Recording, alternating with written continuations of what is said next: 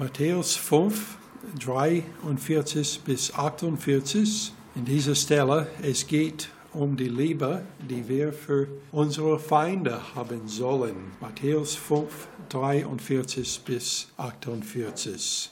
Wir fangen an mit Vers 43. Es steht, ihr habt gehört, dass gesagt ist, du sollst deinen Nächsten lieben und deinen Feind hassen. Ich aber sage euch, liebt eure Feinde, segnet die euch fluchen, tut wohl denen, die euch hassen und bittet für die, welche euch beleidigen und verfolgen, damit ihr Söhne eures Vaters im Himmel seid. Denn er lässt seine Sonne aufgehen über Böse und Gute und lässt es regnen über Gerechte und Ungerechte. Denn wenn ihr die liebt, die euch lieben, was habt ihr für einen Lohn? Tun nicht auch die Zöhne dasselbe? Und wenn ihr nur euer Bruder grüßt, was tut ihr besonders? Machen es nicht auch die Söhne ebenso? Darum sollt ihr vollkommen sein, gleich wie euer Vater im Himmel vollkommen ist. Lass uns beten. Vater, danke dir für dein Wort und für diese Stelle, wo Jesus hat uns etwas gesagt, was wir finden manchmal schwierig. Also es ist schwierig, Feinde zu leben, aber Vater, ich bete, dass du es uns verstehen, äh, genau warum wir das tun sollen, damit wir können auch deine Liebe zeigen, damit die Welt dich sehen kann durch uns. Ich bitte in Jesus Namen. Amen. Zuerstens, er sagt in Vers 43, ihr habt gehört, dass gesagt ist, du sollst deinen Nächsten lieben. Das kommt aus 3. Mose 19 und Vers 18. Und, dann, und deinen Feind hassen. Und das kommt nicht aus 3. Mose 19, 18 und auch nicht irgendwo anderes. Also das war nicht äh, in dem Gesetz, dass man sollte ihre Feinde hassen. Äh, es wurde äh, etwas, was wurde gesehen als der Folge von das. Also wenn ich meinen Nächsten lieben muss, also meine Freundin, ähm, das würde bedeuten, dass wenn jemand nicht meine Nächsten ist, ich darf die hassen. Äh, Jesus hat gesagt, das ist also nicht der Fall. Es steht in Vers 44, ich aber sage euch, liebt eure Feinde.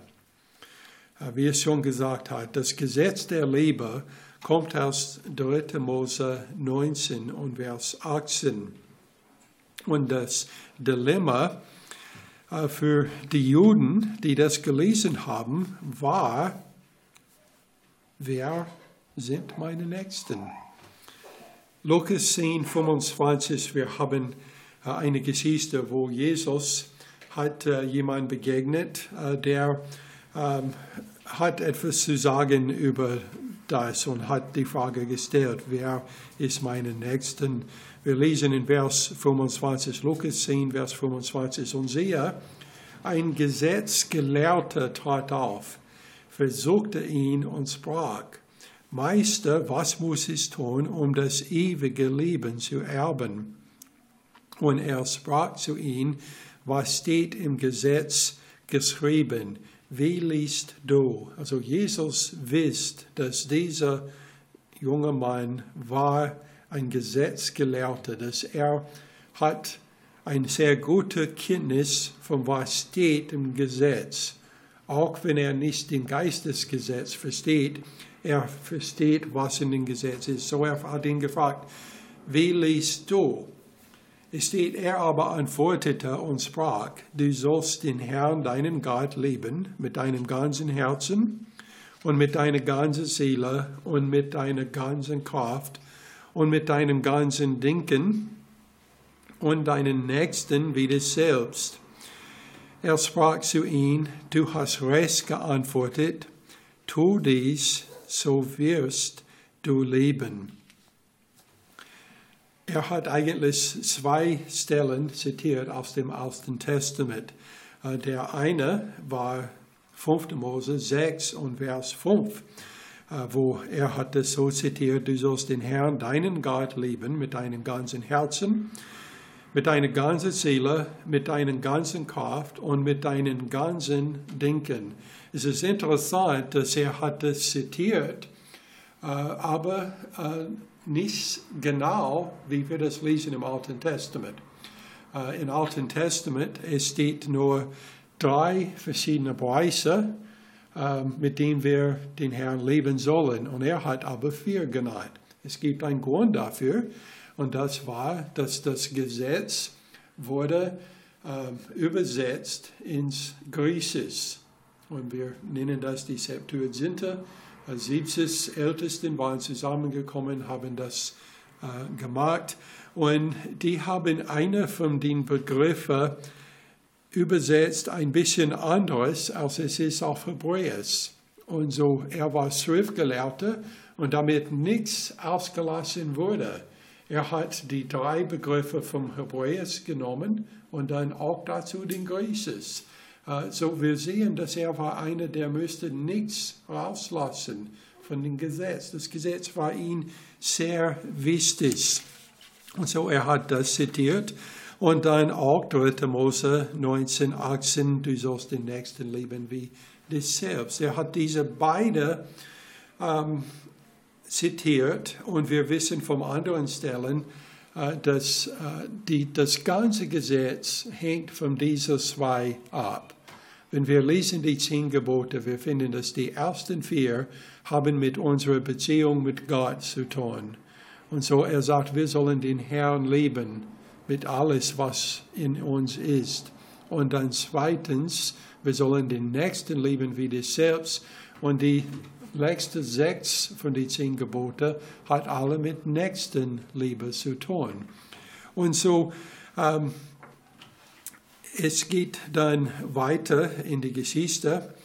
Äh, er hat dann gesagt, aber er, oder es er aber wollte sich selbst rechtfertigen und sprach zu Jesus, und wer ist mein Nächster?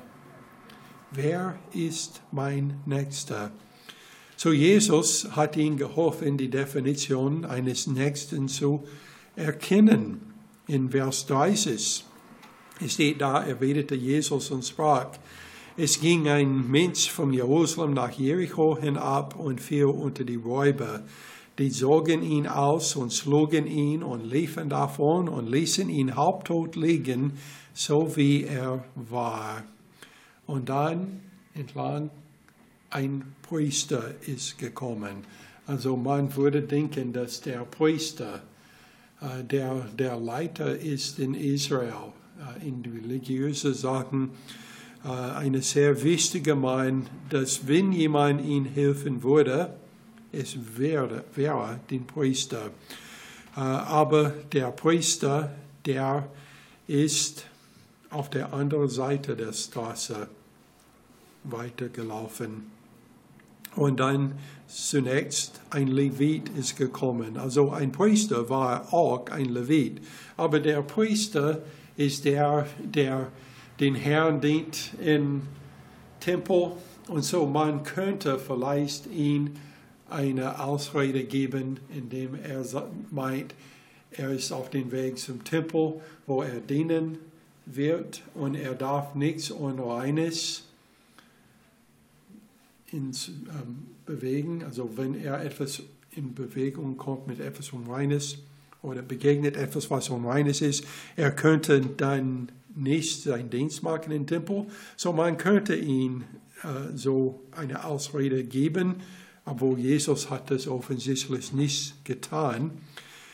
Aber der Levit, der könnte das nicht sagen, obwohl er ist von der gleichen Familie. Äh, er sollte ihm helfen können. Aber genau wie der Priester, er ist auf der anderen Seite vorübergegangen. Und dann zunächst ein Samariter ist auf einer Reise und er war nur in der Nähe und er hat ihn gesehen. Es steht, er hatte ihn erbarmen, und er ging zu ihm hin, verband ihm die Wunden und goss Öl und Wein darauf, hob ihm auf sein eigenes Tier, führte ihn in eine Herberge und pflegte ihn. Und am anderen Tag, als er fortzog, gab er den Wert zwei Dinare und sprach zu ihm, verfliege ihn, und was du mehr aufwendest, will ich dir bezahlen, wenn ich wiederkomme. Und Jesus hat dann die Frage gestellt, welche von diesen dreien ist deiner Meinung nach nun der nächste diesen gewesen, der unter die Räuber gefallen ist? Er sprach, der, welcher die Barmherzigkeit an ihn geübt hat. Da sprach Jesus zu ihm, so geh du hin und handle ebenso.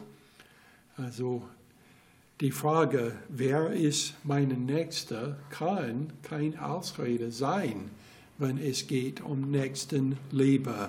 Wenn jemand Hilfe braucht und wir nicht, die nicht helfen, das heißt, wir zeigen die, die Nächstenliebe nicht. Jesus äh, hat aber nicht gesagt, lieb eure, eure Nächsten. Das steht schon in, in, in dem Gesetz. Er sagt, liebt eure Feinde. Und so das bringt uns zu einer anderen Dilemma. Wer ist mein Feinde? Also wenn ich mein Feinde leben muss, wer ist meine Feinde? Also enthält das Menschen, die gegen mich kämpfen im Krieg? Äh, oder ist das nur ähm, jemand, der also mein Nachbar ist, äh, der mein Feind ist? Äh, weil ähm, mein Hecken ist so groß oder etwas. Also es gibt mehrere Gründe, warum jemand Feinde sein kann. So wer ist meine Feinde? Was meint Jesus? Und so damit es leicht zu verstehen ist, Jesus hat es erklärt, denen, die das fluchen, hassen, beleidigen und verfolgen, die sind unsere Feinde und die sollen wir lieben. Wir sollen Nachahmer Gottes in der Liebe sein. In Vers 45 steht, damit ihr Söhne eurer Vaters im Himmel seid. Denn er lässt seine Sonne aufgehen über Böse und Gute und lässt es regnen über Gerechte und Ungerechte. Also jeden Tag, wenn der Sonne aufgeht, es geht auf für die Gute und für den Bösen. Es wäre wirklich komisch, wenn der Sonne geht auf und die Gute können es sehen und die Böse bleiben im Finsternis. Also im Geiste, geistliche Finsternis bleiben sie doch. Aber der Sonne geht auf, damit alles das Licht sehen kann. Denn das Licht ist das, was am ähnlichsten äh, wie Gott ist. Das ist das Erste, was Gott geschaffen hat. Wir können sehr viel über Gott lernen, denn Gott ist Licht. Aber Regen, also es wird nicht so schwierig, das so zu machen, dass es regnet hier und nicht irgendwo anders. Es regnet oft in Königs Wusterhausen, während besten sie gar keinen bekommt. Und es gibt also immer die Möglichkeit, dass es hier regnet und nichts irgendwo dort. Aber es steht, dass Gott lässt es regnen über Gerechte und Ungerechte. Es ist nicht so, dass wir haben sehr viel Regnen auf unser Grundstück, weil wir sind Gläubige und unsere Nachbarn alle sind ausgetrocknet. Also Gott lässt es regnen gleich über, egal ob man ist gerecht oder ungerecht. Und so wir sollen Nachahmer Gottes sein in der Liebe, denn er liebt alle Menschen, nicht nur die, die gläubig sind. Römer 5 und Vers 8 ist Gott aber beweist seine Liebe zu uns dadurch, dass Christus für uns gestorben ist, als wir noch Sünde waren, als er für mich gestorben war. Ich habe noch nicht geglaubt. Und also Paulus war schon am Leben zu der Zeit, dass Jesus gekreuzigt war. Und Paulus, man könnte sagen, war ein Feind von Jesus Christus. Er hat nachher die Christen verfolgt.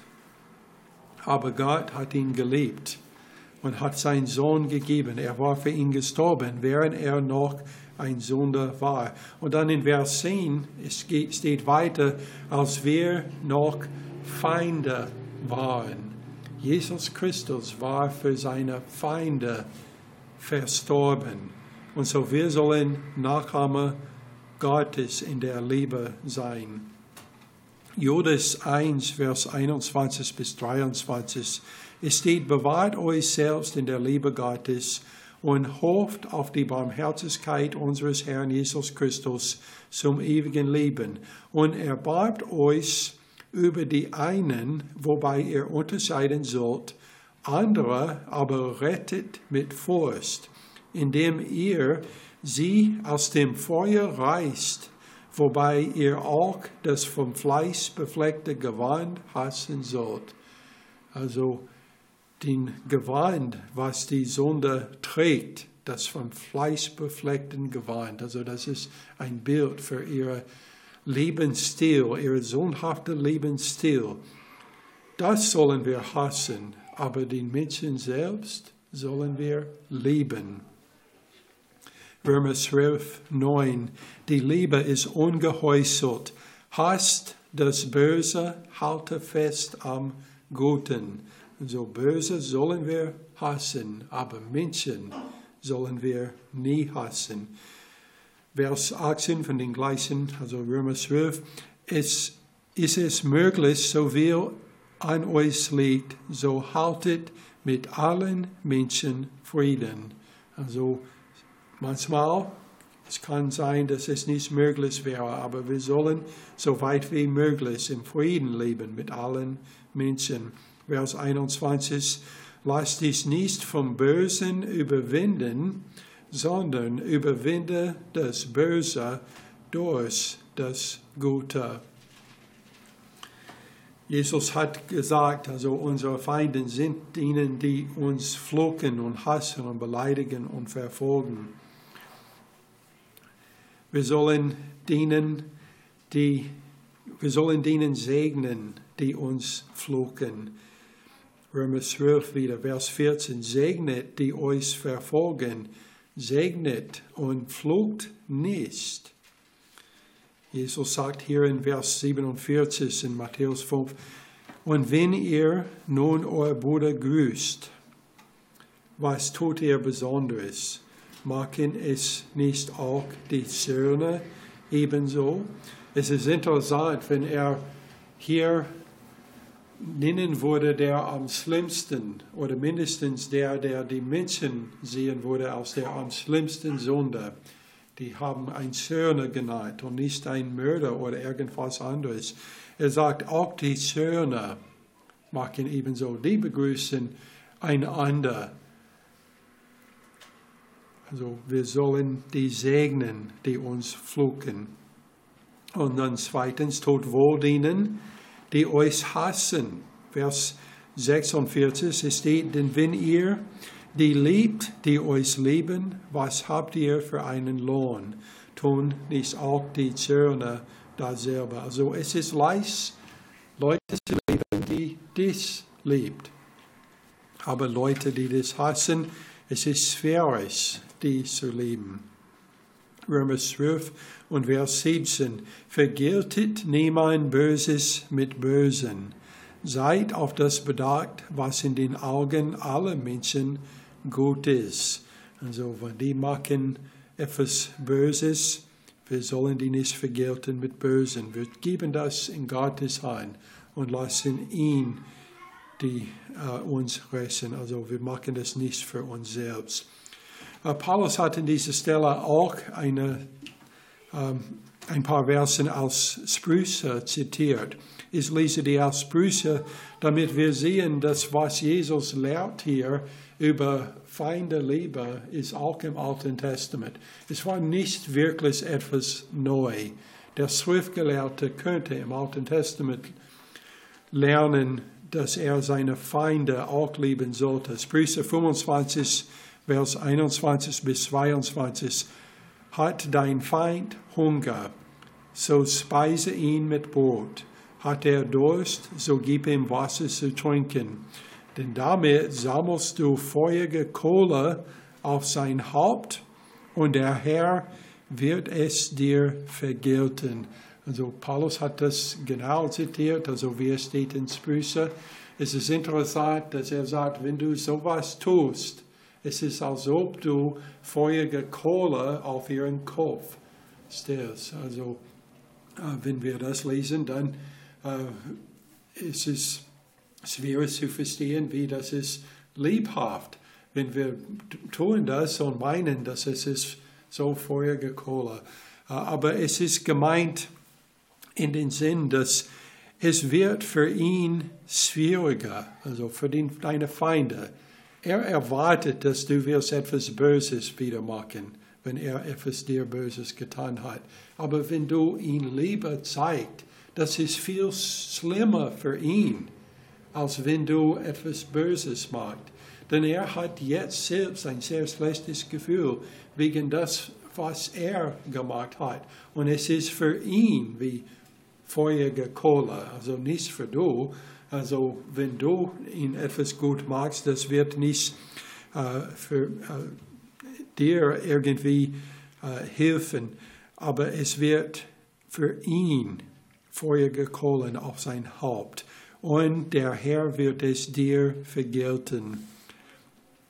1. Thessalonische 5 und Vers 15.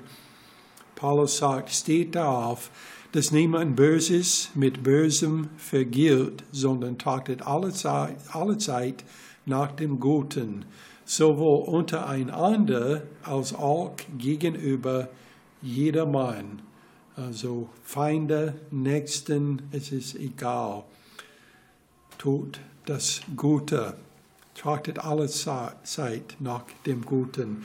Und dann zuletzt, Jesus hat gesagt, bittet für die, welche euch beleidigen und verfolgen. Römer 12 und Vers 12. Seid völlig in Hoffnung, in Bedrängnis, haltet stand, seid beharrlich in Gebet.